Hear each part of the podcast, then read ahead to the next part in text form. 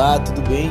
Pega sua xícara de café e senta comigo para mais um Visão e Revolução, o seu podcast diário. Vamos juntos?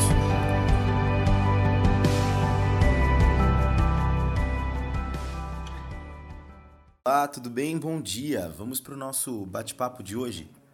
Você já ouviu de alguma forma alguém falar que você precisa voltar àquele lugar e encerrar um ciclo que você deixou aberto ou fechar uma porta que você deixou aberta.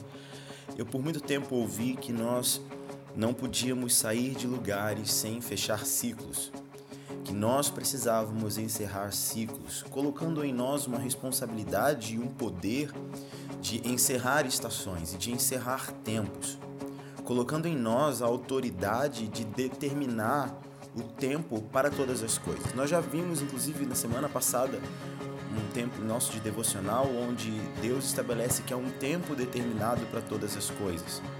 Que há tempo de morrer, há tempo. Então, desde a eternidade, já existe um tempo estabelecido para cada coisa.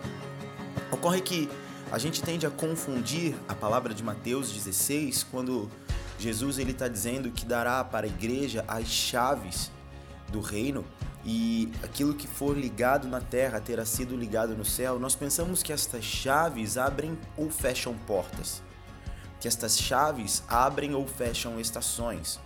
Na verdade, estas chaves são chaves de acesso ao reino. São chaves de autoridade que nos permitem entrar nesse lugar, que nos permitem administrar recursos do céu.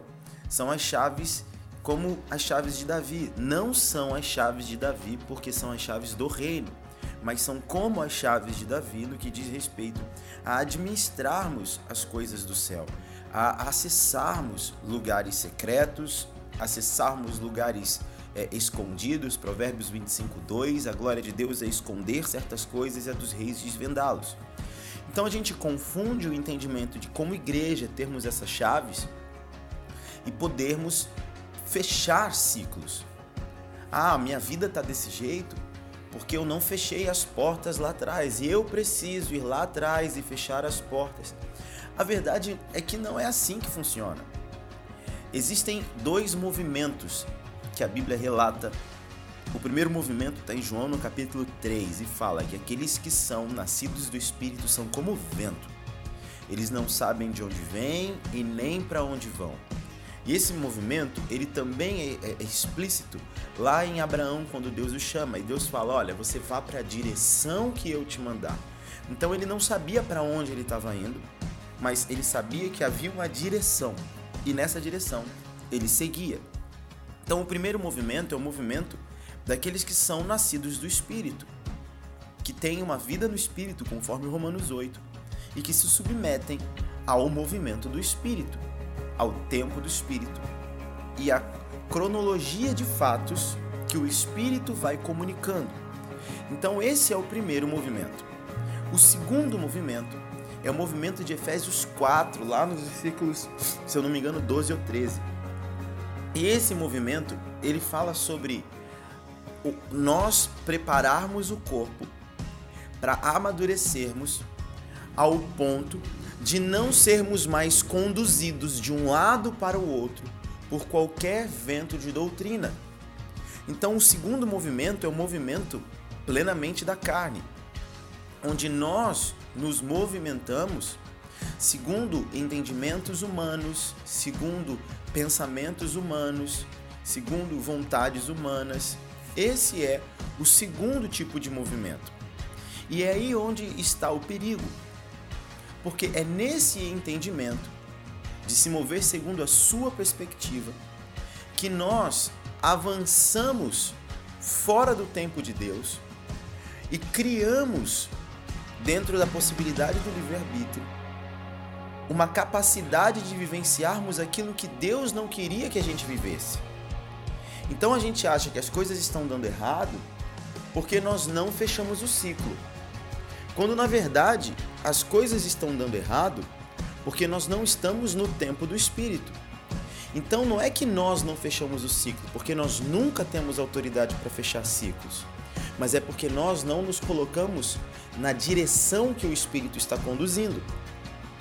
Ah, então o que eu preciso fazer? Eu preciso voltar lá e fechar o ciclo? Não, eu preciso voltar lá e vivenciar o que o Espírito quer que eu vivencie. Porque isso é a parte do processo que é importante para a minha transformação. Agora, como eu posso dizer que nós não temos autoridade para fechar ciclo? Isso está em Apocalipse, no capítulo 3, versículos 7 e 8, que fala que ele tem a autoridade para abrir e fechar portas. E aquilo que ele abre, ninguém fecha. E aquilo que ele fecha, ninguém abre. Então a única pessoa que pode abrir portas para novos ciclos é o Senhor. E a única pessoa que pode fechar portas para uma nova estação é o Senhor. Eu não tenho autoridade, autonomia e nem palavra para encerrar ou abrir ciclos na minha vida. Mas eu posso me colocar como um filho do Espírito e vivenciar aquilo que o Espírito quer. Existem pessoas que acham que acampar no deserto é você ficar vivendo sempre aquela mesma dor. Na verdade, acampar no deserto é você começar a querer ali fazer a sua fazendinha, é você ali começar a cavar um poço, pegar algo que é transitório e transformar em permanente. Isso é acampar no deserto. Então, passar por processos faz parte de ciclos e estações. E nós só vamos conseguir sair desse lugar quando nós nos submetermos e nos rendermos plenamente ao vento do Espírito, que é ele que nos leva para um outro lugar. Nós não vamos. Eu quero que você entenda que o primeiro movimento é o nosso movimento. E ele vai nos conduzir por pastos verdejantes, mas ele também vai nos conduzir por vales de sombra de morte. Ele vai nos colocar sentados em mesas fartas e com banquete, mas na presença dos nossos inimigos. Então, coisas ruins fazem parte do processo. Mas é ele quem determina quando um ciclo se fecha e um novo ciclo se abre. Você pode escolher acampar no Vale da Sombra da Morte e criar ali o seu universo paralelo, edificar sua casa, falar que a sua vida tá boa. E no final das contas, você vai só permanecer naquele mesmo ciclo. Porque como você não foi conduzido pelo vento, você tá igual uma pessoa que falava sobre estocar vento. Então você está estocando aquele momento. Se permita passar pelos processos, se permita ser rendido ao Espírito Santo e deixar que Ele, e apenas Ele, e apenas Ele, encerre os ciclos na sua vida. Nós não temos essa autoridade. Um grande beijo, fica com Deus. Tchau, tchau.